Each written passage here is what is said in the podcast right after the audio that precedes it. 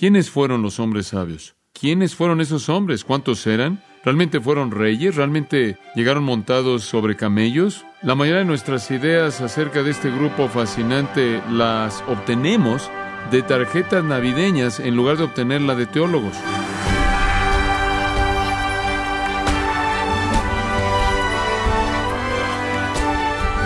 Bienvenido a su programa Gracias a vosotros con el pastor John MacArthur. Cada año por estas fechas encontramos las figuras de los Reyes Magos en los patios delanteros de las casas, bajo los árboles de Navidad e incluso en los centros comerciales. Sin embargo, aunque los pesebres son exhibidos durante la Navidad, todavía hay mucha confusión acerca de lo que realmente sucedió en Belén. Quiero invitarle a que nos acompañe a continuación con el pastor John MacArthur, quien nos ayuda a dar una mirada a algunos mitos ampliamente mantenidos acerca del nacimiento de Jesús, en particular aquellos relacionados a los sabios que visitaron a Jesús en su estudio del Evangelio de Mateo, en la serie titulada El nacimiento del Rey, en gracia a vosotros. ¿Quiénes fueron los hombres sabios? Mateo capítulo 2. Todos nos hemos hecho la pregunta, ¿quiénes fueron esos hombres? ¿Cuántos eran? ¿Realmente fueron reyes? ¿Realmente llegaron montados sobre camellos? ¿Por qué llegaron a Belén? Creemos que fueron miembros de un grupo oriental sacerdotal, descendientes de una tribu originalmente asociada con los medos. Ahora, quiero que pasen su Biblia por un momento conmigo, de regreso a Daniel, y quiero mostrarle cómo ellos aparecen en el libro de Daniel. Daniel capítulo 2, cuando termine con todo esto y vuelva a leer el capítulo 2 de Mateo, versículo 1, va a entender mucho mejor lo que dice ahí. Daniel capítulo 2, versículo 10. Aquí estamos en la corte de Nabucodonosor. Daniel está ahí. Los judíos están en cautiverio. En Babilonia dice, los caldeos respondieron ante el rey y dijeron, no hay hombre en la tierra que pueda revelar el asunto del rey, por lo tanto no hay rey, señor ni gobernante que haya preguntado algo así de ningún mago, astrólogo, caldeo. Y es muy probable que todos esos son sinónimos y después astrólogo y caldeo, simplemente puede ser otra manera de decir lo mismo. Entonces aquí encontramos la palabra mago. No es estrictamente la palabra mago, esa es una corrupción, digamos, en español. Es la palabra mago, está hablando de esta tribu sacerdotal. Tenían un lugar muy prominente en ese entonces. Eran conocidos como aquellos que podían interpretar sueños. Ahora usted recordará, Nabucodonosor tuvo este sueño raro y ninguno de ellos podía manejarlo, podía interpretarlo. Ahora usted sabe lo que es fascinante acerca de esto, es que ah, hubo un hombre que podía interpretarlo. ¿Y sabe quién fue ese hombre? Fue Daniel. Ahora continuemos un poco, capítulo 4, versículo 7. Volvemos a ver a los magos. Capítulo 4, versículo 7. Después vinieron los magos, los astrólogos, los caldeos y los adivinos. Y conté el sueño a ellos, pero no me dieron a conocer su interpretación. Versículo 9. Oh Belsasar, amo o jefe de los magos. Ahora aquí conocemos al jefe o al maestro de los magos, y simplemente estoy tratando de señalar que son mencionados de manera repetida en el libro de Daniel. Y más bien, en lugar de llamarlos magos, deben ser magos en el sentido de ser hombres sabios. Eso es esencialmente a lo que se está refiriendo.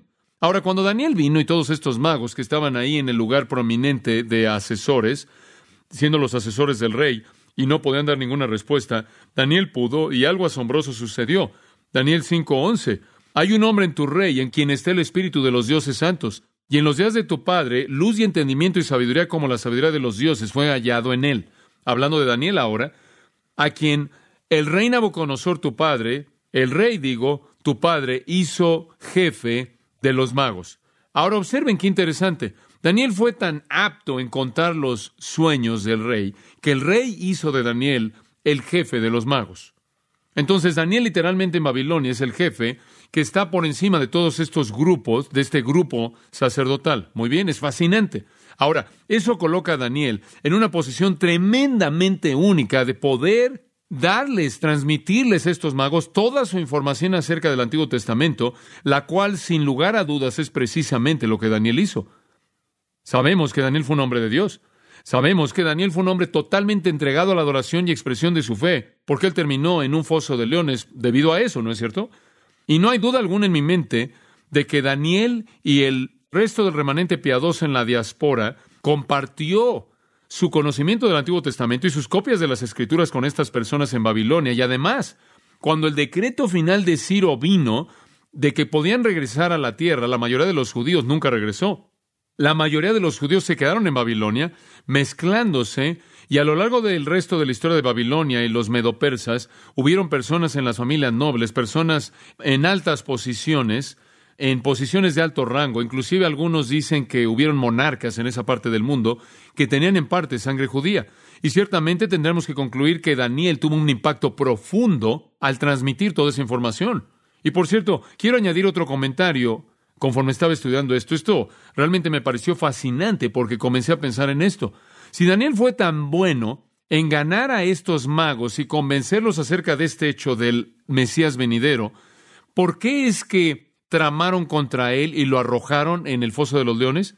Si él tuvo tanta influencia y fue tan creíble, entonces comencé a estudiar y en el sexto capítulo de Daniel encontramos algo muy interesante. No necesitan pasar ahí, no vamos a explicar todo esto, pero en el sexto capítulo de Daniel encontramos una trama en contra de Daniel en base a envidia, pero lo que es realmente asombroso acerca de esta trama es que no es una trama que es planeada por los magos que dominaban la jerarquía de la corte real, sino que es una trama que fue planeada por hombres conocidos como los sátrapas. Ese es un término que se usaba para describir a los gobernadores regionales que no tenían nada que ver con el palacio.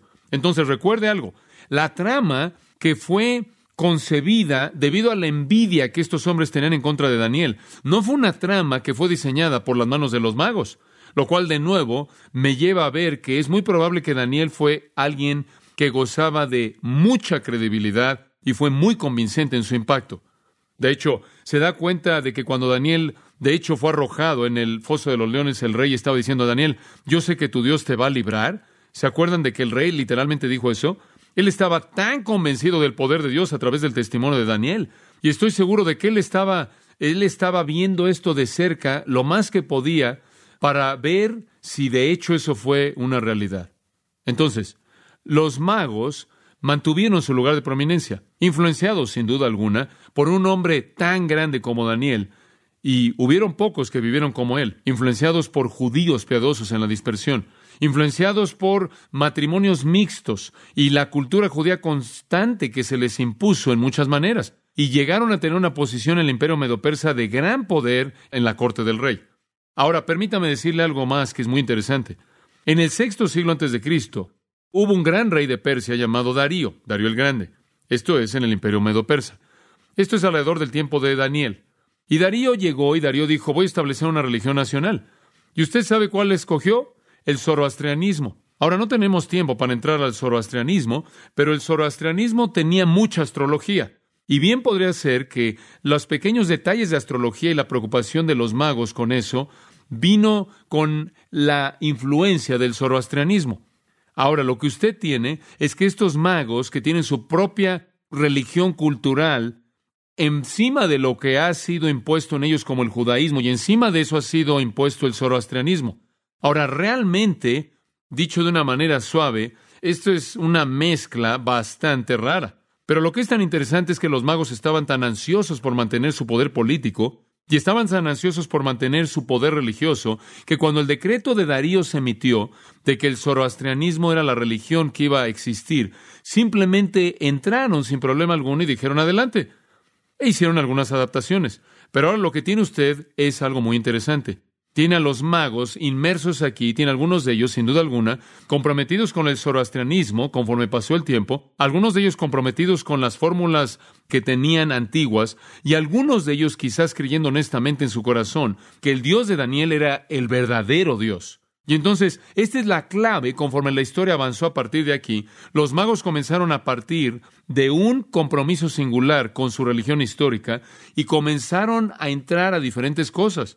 Algunos de ellos pudieron haberse inclinado hacia el zoroastrianismo, algunos de ellos hacia las prácticas antiguas que tuvieron como magos, y yo creo en mi corazón que algunos, como estos magos que se aparecen en el nacimiento de Cristo, eran verdaderos buscadores del Dios verdadero. Entonces, esto le da algo de trasfondo.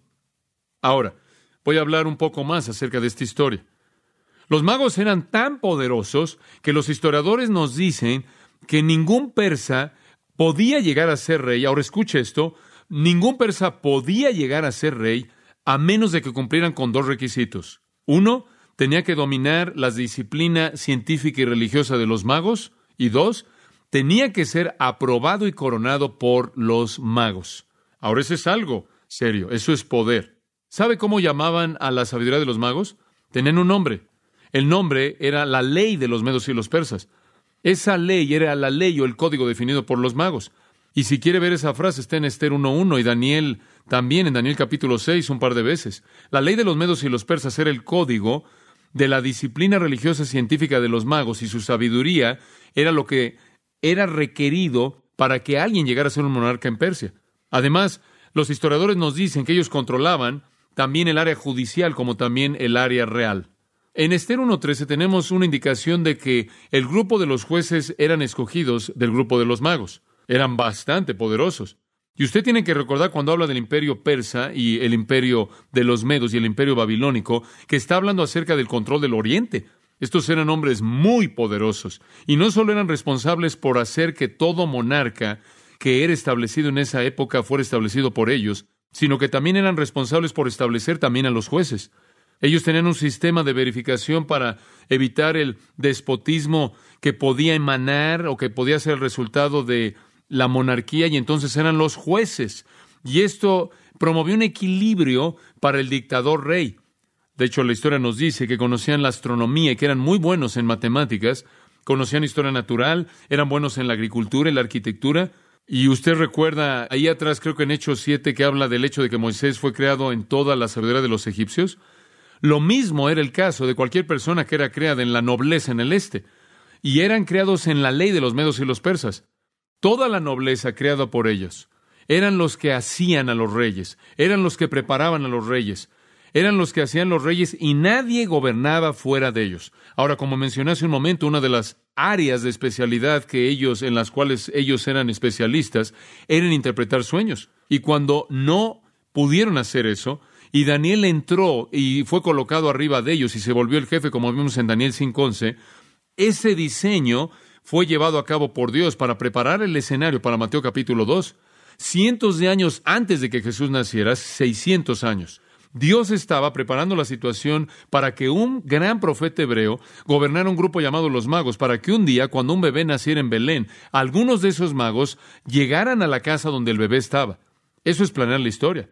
Y entonces, la religión sincretista híbrida de los magos, muy parecida al judaísmo monoteísta, con un sacerdocio por herencia, con sacrificios de sangre, también creían en revelación sobrenatural, creían en profecía, y estas cosas que tenían en común en cierta manera hacía que el judaísmo fuera fácil para ellos de aceptar, y yo creo en mi corazón, y esto es simplemente lo que creo debido a lo que veo sucediendo en Mateo 2, yo creo que aparentemente hubieron algunos magos gentiles que temían a Dios que existieron históricamente en esa parte oriental del mundo. Ahora quiero avanzar a la época de Jesús. Vaya conmigo a Mateo 2.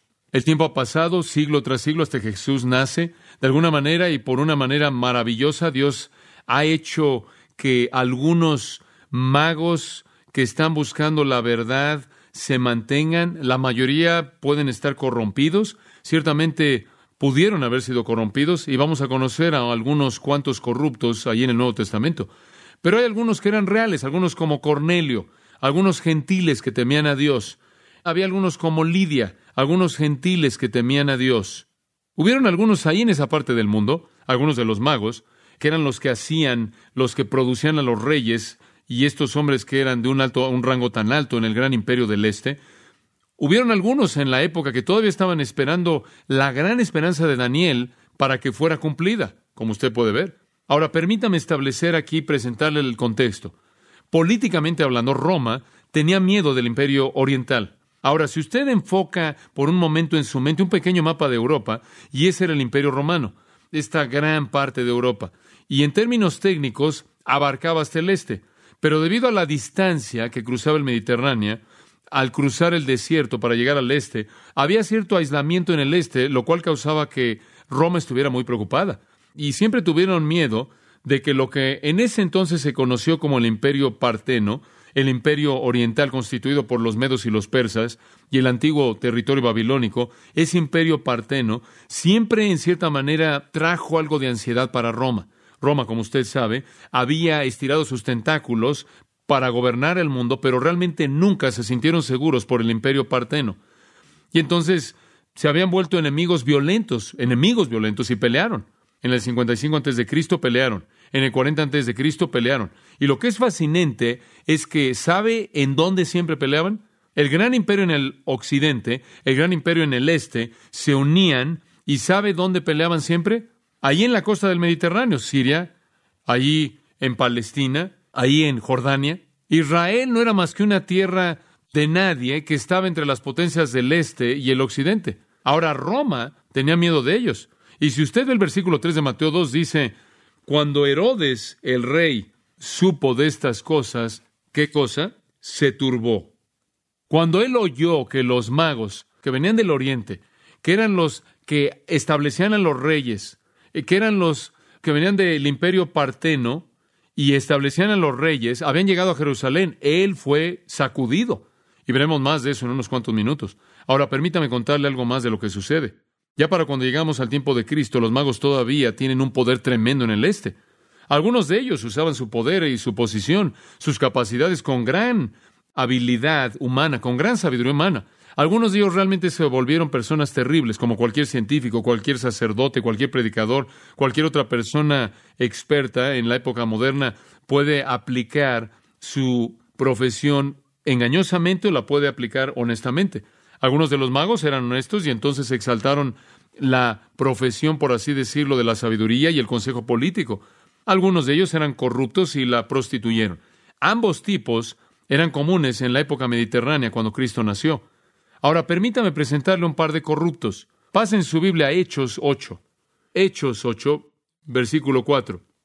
Por tanto, los que fueron dispersados fueron por todos lados predicando la palabra. Hechos 8:4 dice, Después Felipe fue a la ciudad de Samaria y predicó a Cristo a ellos, y la gente a una voz escucharon las cosas que Felipe decía, oyendo y viendo los milagros que él hacía. Y habla de todo eso. Y usted llega al versículo 9. Pero había cierto hombre llamado Simón, quien previamente en la misma ciudad usaba la hechicería y engañaba a la gente de Samaria, presentándose como si fuera algún grande, algún grande, a quien toda la gente escuchaba desde el más pequeño hasta el más grande, diciendo, este es el gran poder de Dios. Ahora aquí está Simón, Simón Mago, Simón el Mago. Y este es un hombre que ha prostituido su posición y la ha convertido en engaño, por así decirlo, se ha entregado a Satanás. Él usaba la hechicería, ¿notaron eso? La raíz de esa palabra es mago, magúo en el griego. Él usaba su arte mágica de una manera prostituida. Y más adelante él trató de comprar el Espíritu Santo y Pedro realmente lo confronta. Él dice en el versículo 20, tu dinero perezca contigo. Versículo 21, no tienes parte en este asunto. Versículo 22, arrepiéntete de tu impiedad.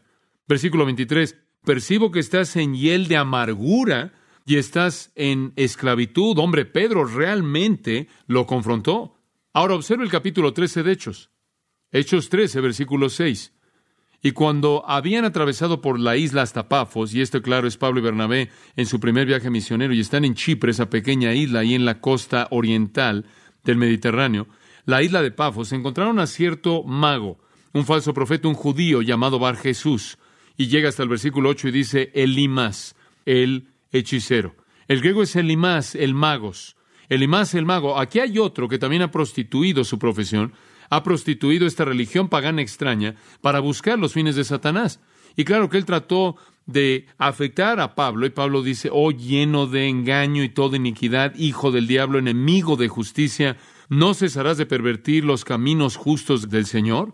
Y ahora he aquí la mano del Señor está sobre ti, versículo 11, y estarás ciego y no verás el sol por un tiempo, e inmediatamente cayó sobre él neblina y oscuridad, y estaba buscando a alguien que lo llevara por la mano. Y Pablo lo enfrentó. Ahora, como usted puede ver, tanto Simón como el Limas, tanto Simón como el Limas fueron traídos bajo esclavitud de Satanás mismo, quien es el Dios de todos los astrólogos y el Dios de todos los hechiceros. Y francamente este era el tipo de gente que hacía que personas inteligentes en el imperio romano menospreciara a hechiceros así. Filo, el romano, dice que son víboras, son escorpiones y son otras criaturas venenosas. Como puede ver, este era el tipo de gente que los romanos despreciaban. Como dije, estaban allí en el este, eran personas tremendamente poderosas y algunos entre ellos, sin duda alguna, eran hombres genuinos.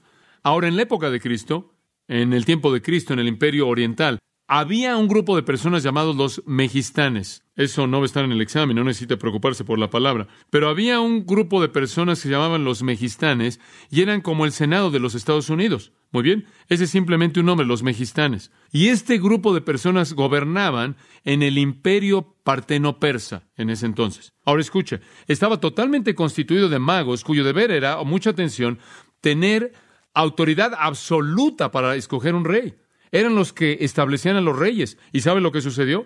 Tenían verdaderos problemas con el rey que tenían. Ellos querían pelear contra Roma y derrocar a Roma, pero no tenían un buen rey. Frates el cuarto, y Frates el cuarto había sido derrocado. Y escuche, los magos estaban buscando un nuevo rey, un nuevo rey del este, un nuevo rey del imperio oriental que pudiera venir contra Roma.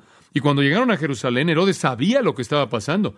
Ellos eran los que producían y establecían a los reyes, y cuando andaban ahí por la ciudad diciendo, ¿dónde está este nuevo rey de los judíos? Herodes entró en pánico. Cuando de pronto aparecen estos persas que establecían a los reyes, allí están ahí en Jerusalén, sin duda alguna ahí viajando con toda, con toda su escolta oriental, y solían usar sombreros cónicos que apuntaban hacia arriba, y también usaban túnicas hasta abajo y, y, también tenían cosas ahí que llegaban hasta la parte de abajo, más bien de su, de su barba, y viajaban en caravanas persas, no en camellos, y cuando llegaron no llegaban solos. Se estima, en términos históricos, que llegaban con caballería persa. Y cuando llegaron ahí con toda esta escolta y esta, este convoy en la ciudad de Jerusalén, y Herodes sale ahí y se asoma de su pequeño palacio, estos son hombres poderosos. Y lo peor es que su ejército, el ejército de Herodes, estaba fuera del país en una misión. Y la Biblia dice que Herodes se turbó. Me imagino que lo estaba.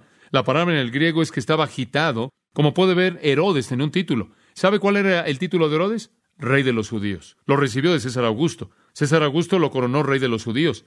Y él reconoció que el gran sueño de su vida era obtener ese estado bajo su poder. Y él estaba en medio de dos imperios enormes que estaban en contienda. Y de pronto esta enorme caravana de persas llega a la ciudad y él está lleno de pánico y están buscando al nuevo rey. Ahora, en el momento en el que Herodes, ahora, en ese entonces Herodes estaba cerca de morir y César Augusto realmente ya era un hombre mayor y desde que se retiró Tiberio, el ejército romano ni siquiera tenía un comandante en jefe y sabían que este era el momento en el que podría llevarse a cabo una guerra oriental contra el occidente y eso era correcto. Y entonces Herodes estaba aterrado. Dice usted, bueno, ¿qué era lo que los magos estaban pensando? No sé. Quizás lo habían visto políticamente, quizás pensaron, hombre, aquí viene el rey. Y creo que probablemente es verdad, pero además de eso creo que lo vieron espiritualmente. Porque cuando llegaron a ese pequeño lugar en Belén, la Biblia dice que lo adoraron. Y lo vieron más que como un rey. Y yo creo que vieron al Mesías del que habían oído desde los días de Daniel. Creo que tenemos aquí a gentiles que temían a Dios, que estaban buscando a Dios, y ellos tenían un doble propósito. Estoy seguro de que están pensando, bueno, quizás este es el Salvador, que es llamado el ungido, el cual es un término describiendo un rey. Y quizás él no solo será el Salvador, el Mesías, sino que él será el que va a congregar a este pueblo del oeste y va en contra de la opresión de Roma. Y por cierto, los magos sabían que la gente de Israel estaban de su lado, no del lado de Roma. Y entonces, esa es la razón por la que llegan a la ciudad y comienzan a preguntarle a la gente, ¿dónde está este nuevo rey? Ellos pensaban que el pueblo de Israel estaría tan emocionado como ellos. Pero como usted puede ver, el pueblo de Israel estaba cegado por su incredulidad. ¿No le parece fascinante? Me parece fascinante. Que el primer grupo de personas en el mundo que reconoció la llegada del rey fueron gentiles. ¿Gentiles? ¿Acaso eso le dice algo acerca de la historia? Él vino a los suyos y los suyos que no le recibieron. Y Mateo continúa con este tema a lo largo de su evangelio, el rechazo del rey. ¿Podría ser este el monarca invencible? ¿Podían coronarlo? ¿Podían tomarlo? ¿Y podían hacerlo rey? ¿Y podían unificar el este con este gran Mesías del cual Daniel había profetizado? ¿Y podrían ir en contra de Roma con invencibilidad? Y entonces Jerusalén es visitada por este grupo de magos, estos establecedores de reyes del este, que vienen aquí con toda su caballería, con su escolta, y entonces el escenario está listo. ¿Qué sucede después de esto? Permítame cerrar con esto. ¿No le emociona ver cómo Dios controla la historia? ¿Sabe por qué es tan fascinante para usted? No porque simplemente fue un montón de hechos históricos, sino porque usted estaba viendo a Dios llevando a cabo su obra a lo largo de la historia. Hace mucho tiempo atrás él escogió un hombre llamado Daniel, lo colocó en un lugar de influencia sobre unos hombres que llegaron en un tiempo perfecto. Dice usted, bueno, ¿por qué Mateo presenta esto? ¿Por qué? Escuche, Mateo a lo largo de su evangelio está tratando de decirle al mundo que Jesucristo es que rey. Y simplemente para asegurarse que nadie pierda de visto esto, él presenta a los hombres más famosos que establecían a los reyes en el mundo que vengan y se postren a los pies de él. ¿Se da cuenta? Esto es parte de la estrategia de Mateo. Él es el rey. Y si Israel no va a reconocerlo, entonces Dios va a traer a un grupo de Persia para reconocerlo. Él es rey. Dios ha planeado de manera maestra la historia. Y lo triste es que el pueblo que debería haber sabido no lo vio y la gente que nunca debió haber sabido se apareció y adoró. Eso es historia.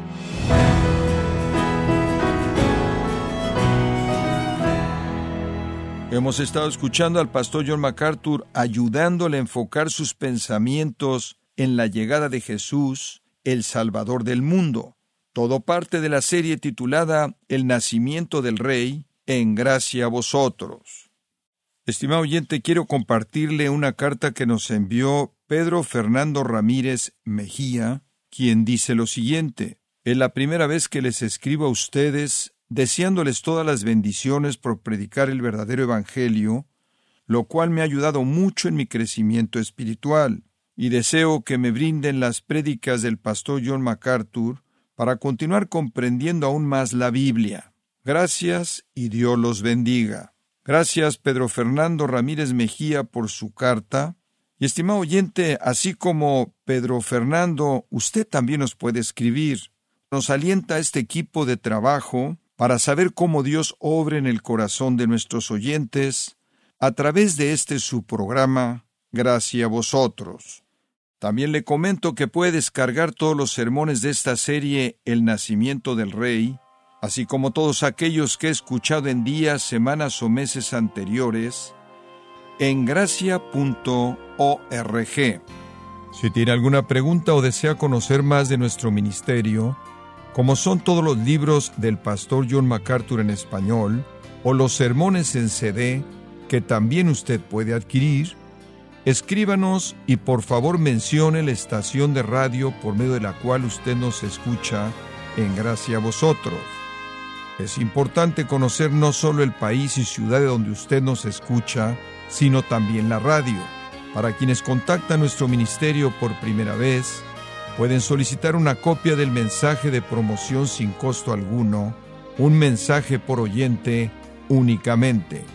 Si usted vive en los Estados Unidos o Puerto Rico, escríbanos a Gracia Vosotros, P.O. Box 4000, Panorama City, California 91412. O puede escribirnos a través del siguiente correo electrónico radio arroba gracia.org. En nombre del pastor John MacArthur, nuestra coordinadora de estaciones Marilina Caruli y del personal, le damos las gracias invitándole para que nos acompañe en la próxima edición para continuar desatando la verdad de Dios un versículo a la vez, aquí, en gracia a vosotros.